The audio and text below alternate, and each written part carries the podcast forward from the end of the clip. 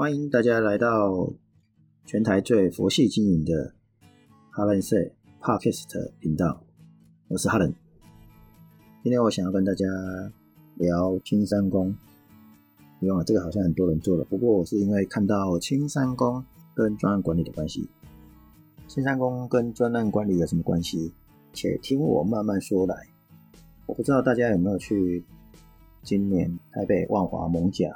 青山宫青山王祭典，就是青山宫绕境。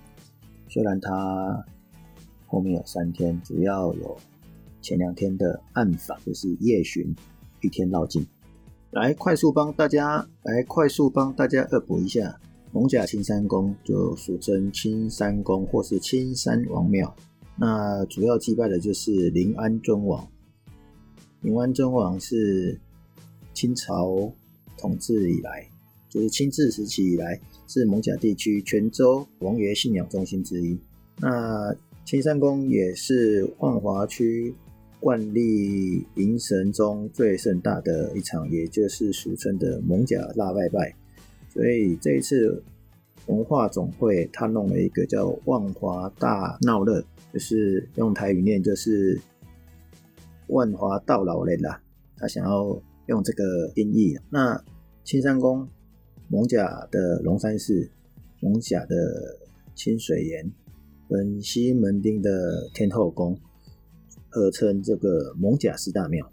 至于青山宫里面的临安真王，大家可以上网络自己找一下。那最主要就是说，青山王的这个祭典呢，到底有几天？然后今年又是文化总会下来嘎一脚。文化总会今年是第一次参与地方的这种活动。那青山王的祭典呢，其实它就是一个地方的故事啊，就是临安尊王弭平了1850年在台湾的瘟疫跟传说的蟾蜍精来危害，所以泉州移民来的人为了感念信奉的神明，消除了这个瘟疫跟镇煞的灵验性呢，所以呢就办庙会的活动来。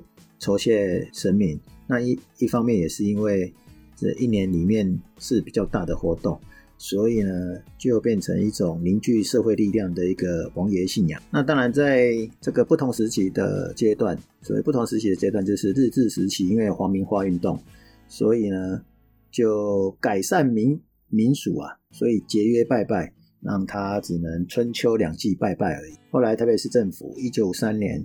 将秋季的临安尊王祭典推为龙山区的秋季拜拜。龙山区就是现在的龙山寺那一带啊，旁边还有个龙山国小了。在戒严时期的时候，也就是全台北市唯二可以办理迎神赛会的庙宇。然后，一九七五年又列为全市七大民俗的宗教祭典之一。二零零三年，台湾爆发了 SARS。然后当年青山王祭典绕完境之后呢，没隔几天，SARS 的疫情就消失了，所以呢，大家就更信仰哦，因为它本来就是在赶这个瘟疫的。那青山王的祭典通常有四天，但很多人误以为只有三天，因为有两天是暗访，一一天是正日绕境。那其实，在祭典前一天晚上，都会请刚刚讲的。艋舺的四大庙宇会请另外三大庙宇来看戏，什么意思呢？就是让这个清水岩龙山寺的观音佛祖、天后宫的天上圣母，让他们来金山宫做客，然后播这个唱戏给他们看。然后接下来第二天就是第二天，通常现在是农历的十月二十二一，就会分别在南北万华区域进行暗访。暗访的目的就是要。查阴阳界，追讨这个凶神恶煞，或者是驱逐这种晦气邪魔歪道的目的啦。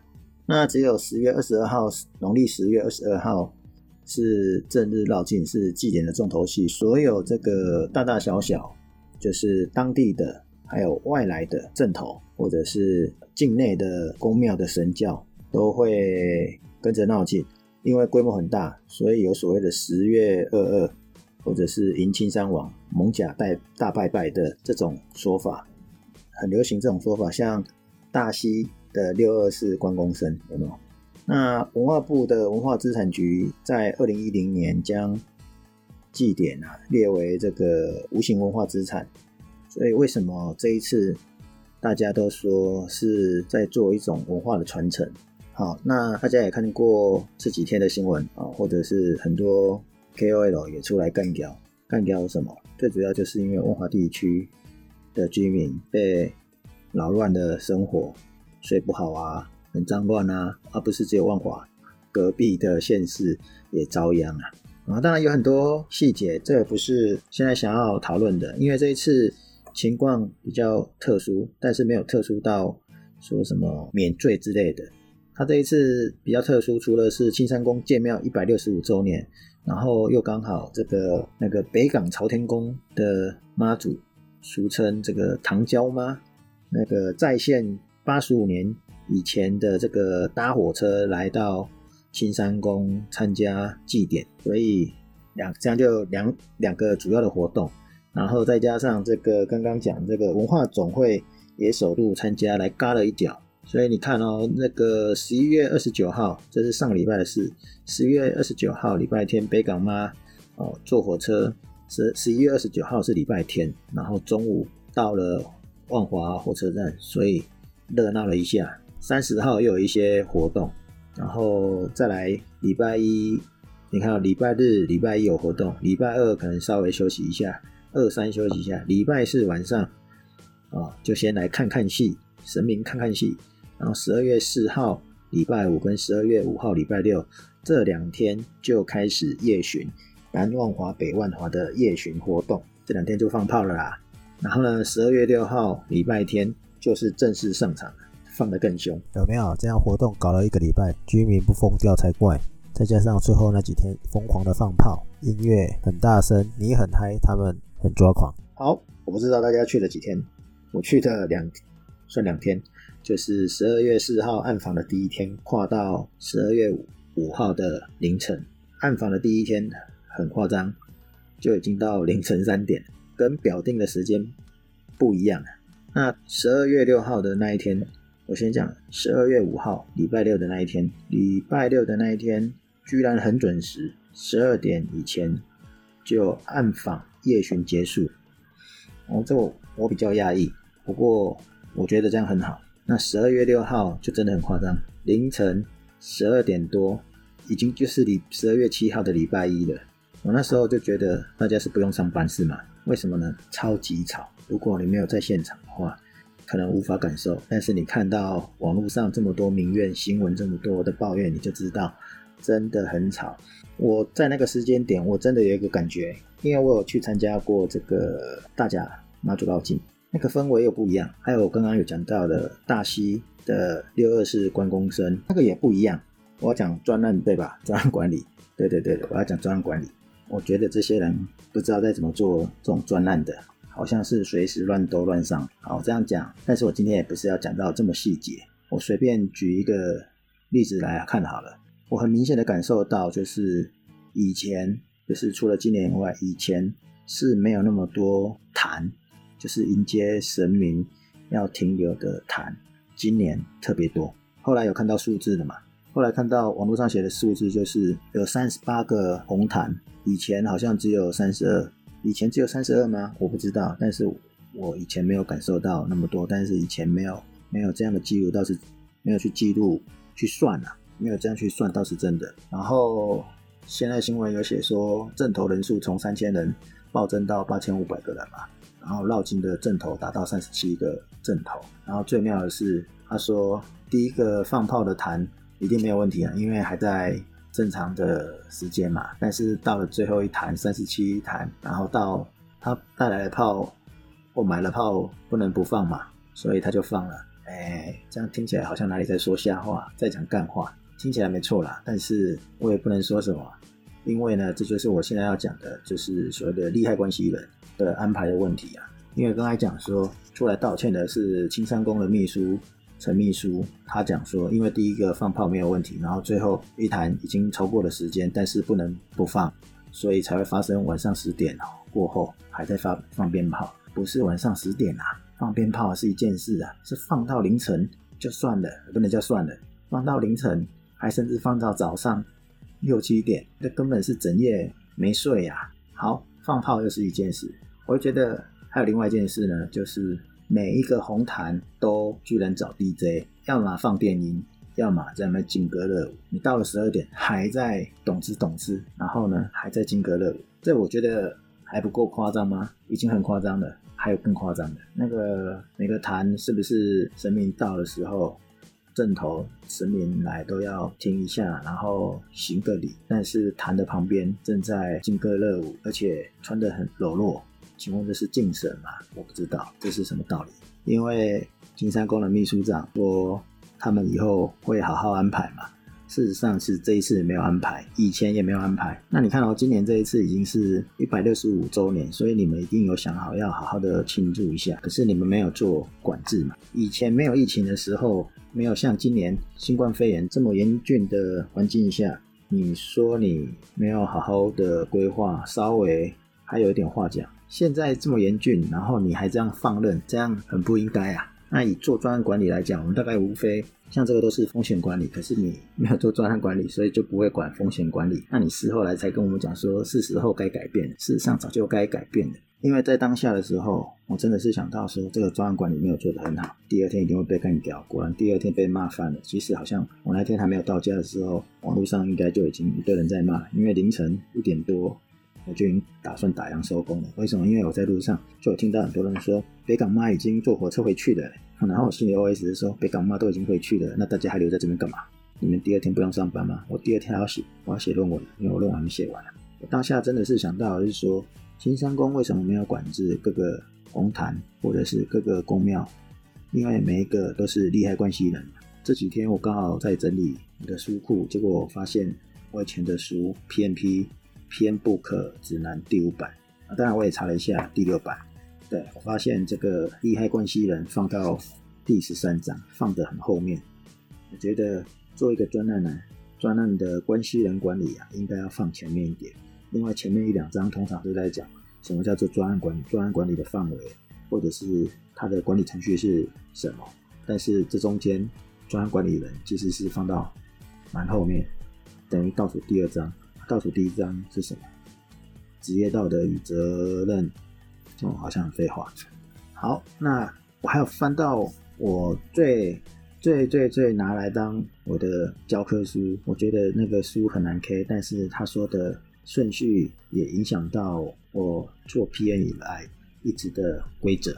因为呢，他把因为不知道几年前很久以前的书，这本书名叫做《端管理的理论与实务》。华泰华泰数据出版，以前没有所谓的这个专案的利害关系人当独立的章节，它倒是放在这个很前面，在第二章。因为刚才讲说，通常第一章都会在讲什么叫做专案管理，所以是在做专案管理的简介。然后第二章通常会叫做专案管理的程序嘛，就是你在做专案管理的程序，专案管理的程序有什么意义，跟它的内容是什么？然后呢，它的厂商跟需求者的专案管理的互动，这里就是在讲所谓的利害关系人的一个内容。那最后的两章会是什么？最后两章是后勤管理跟生产管理。当然，这本书的的后半段都在讲专案管理工具。但是如果就就架构而言呢，第一大篇就是导论，在讲专案管理是什么，然后管理程序是什么。第二大篇就会讲专案管理的要素。然后第三篇再讲管理的工具，然后第四篇才会再讲所谓的专案管理与环境互动，再在讲学习型的专案组织，一讲组织面的部分，最后最后才会讲完成度相关的。所以这次金山王祭典呢，可以好好的使用这个专管里面的利害关系人的这个环节，好好的思考一遍。那专案关系人的范围呢？我把它想宽一点。你看，除了居民以外，还有当地的店家，还有可能是外地的店家、游客，专程来这边的游客。那天还有看到讲韩国话的情侣来这边，想必是留在当地的韩国人。第二关系人还有谁？宫庙，每个宫庙的人。讲不好听一点就是角头啦，你要怎么瞧一下？你像就像那个陈秘书讲的，你炮已经买了，你第一场第一摊红毯的坛主，你有放炮，你总不能叫我最后一摊不放炮吧？不然不公平嘛。所以整个专案、整个活动的利害关系人的重要性可以想象，你要面面俱到，才能说专案是成功的，甚至它变成你的资资源 support 啊，support 的资源。当然参与人就很多嘛，这些人都是利害关系人。这里都还没有讲到所谓的文化总会的，因为文化总会今年是来参与角，那名义上是参与角，背后是不是有什么样的资源或关系，有利害关系？那当然你要考，那当然你要考虑进去。那利害关系呢，我们要做的就几项工作，就是要评估。跟利用所谓的利害关系人的知识跟技能来促进整个专案的成功，因为你不同的关系人，像刚才讲的那么多的不同的关系人，就有不同的知识跟技能，只要有帮助于我整个专案成功的，他都能做来利用。当然这次抓得很好啊，你看市政府或议员都不敢吭声嘛，所以这也是一种说法，但是不是嘛？因为整个专案你就是要平衡嘛，你另外一方面的利害关系人。广大的居民们就不爽了，所以在制定及沟通这个专案管理计划的时候，就应该要先了解每个人对专案的需求，跟在这个专案进行中的生命周期中，如何给他们必要的专案资讯，然后专案进度，跟如果活动有变化的时候，就是专案变更情况的时候，他们的报告要怎么传送，怎么去应对。这是第二项，那第三项呢，就会是说，我们要鼓励所有的专案关系人呢，要参与这个专案制度的一些规则或是制约的因素，而且呢，他们还要负责鉴别鉴定，让他们参与到整个专案计划的编制工作。也就也就是说，你不是只有纯粹参与，你也是参与了建设跟制定的角色。如果你今天每一个摊主，都有责任把你每一个区域放鞭炮的垃圾清好，就是稽核监督做好的一个指标。民众也下去参与，居民也参与了。大甲妈祖绕境现在有很多都是那个放完炮自己扫一扫。这一次呢，我看起来放完炮是环保清洁队员来扫一扫，每户扫两灾。当然不是说那个都完全没有人扫了，但是有很多都是公部门的资源。你今天。办活动完，应该是谁要来弄？而且你放一整天呢，放一整晚，你看直播就好了。他的直播就搞了几个钟头，二十几个钟头啊。所以第四点我就要讲，要把某一些的风险分配呢，给专案关系人，这个专案的利害关系人去负责，让呢让他们担任所谓的风险责任人，由他们来管理这些风险。像我刚才讲，你有三十八个红毯，红毯组你们就要负责。行经的阵头有三十七个。你每个阵头就要约束好你的穿着、你的吃相、你的走路、你的规则是什么？你要把它定好，不能约束吗？我觉得是可以约束的，因为时代在进步啊，大家互相配合。如果你想要让文化传统留下来，那就是互相配合而已啊。不然你也可以像日本的高压政策啊，我就全部禁止你啊。你要办活动的，我就只规定你一组人可以这样玩而已啊。那你其他人就不用玩了。当然我这里讲讲的是比较硬的，那我们也可以采用别的做法，例如说。我们可以 design thinking 一下嘛，反正现在很流行 design thinking 嘛，太好发挥了。公庙的本质是想要干嘛，或者是整个祭典想要做什么？现在已经很多都是慈悲为怀，或者是所谓的这个扶贫济弱，或者是说对于人道，我们应该更要怎么样去安排嘛？因为毕竟这个活动是属于这个地方性的信仰中心嘛，而且它主要当初最主要目的是凝聚地方社会的力量嘛。所以在万华地区有多少有些困苦的民众需要帮忙？你放鞭炮的钱，你找这些这些劲歌热舞的美啊，那个都不用钱嘛。今年找了一票的美女礼生来做，对我来讲就是花瓶，因为有的做礼仪的时候做的不到位啊。当然了，你说他们站了二十四小时或者站了很久时间，对啊，既然是这样的，那何必把时间拉长？它都是互相。可以可以减免的。好，如果我刚才讲说，为了扶贫济弱，或者是照顾万华地区中下阶层的需求的时候，我可以摆竞赛啊，我一样可以绕进啊。然后呢，我就展示你做了什么，你这个你这个红毯做了什么。然后呢，我们就比数字啊，谁照顾最多人，谁投入的资资金在这上面是最多的。拜拜还是要拜啊，而且呢，我规定大家的时间就是在哪个时段点完成，有没有可能？有啊，有可能。最后，这个可以让大家思考的，我是觉得是可行的啦。这个大家可以再思考，再 redesign 的。反正，那么年轻人那么多。请大家一起来动脑一下，文化总会这次不是搞了很多市集吗？没事来插一脚，那是来大热闹，到底热闹什么？找人来唱歌，唱歌的意义又干嘛？本来就已经很多人来这个绕境，会促进地方经济了，你再搞一个这个的意义有到哪里嘛？文化总会的总会目的到底是做什么？我们可以重新再思考看看的。好，所以要结束之前，顺便来。说明一下，及未来可以见证一下。万华大拜拜完了嘛，现在换士林的绕境了。哎，放心啦，人家那个士林神农宫建庙两百八十周年了，绕境的地点呢就在士林到天母这一段。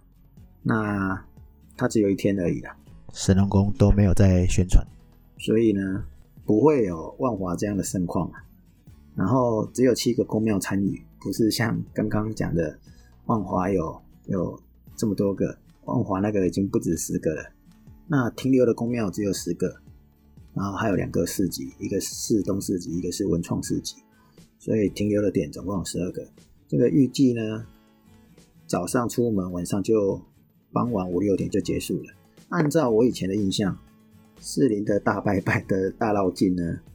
士林没有大拜拜这个名词，但是这个绕境呢，没有在我以前的观念里面出现过，所以绝对不会像青山宫放的这么热闹。那当然还有一个状况，就是因为青山宫上个礼拜出这么大的状况，下一个礼拜的四林神农宫会更小心。那大家可以来去走看看，因为这个建庙是两百八十周年，比青山王的一百六十五周年还要多一百三十年。好，今天就快速跟大家聊青山宫的祭典的由来跟小故事，然后让我想到的专案馆里面的利害关系人，甚至未来这个祭典应该可以怎么做。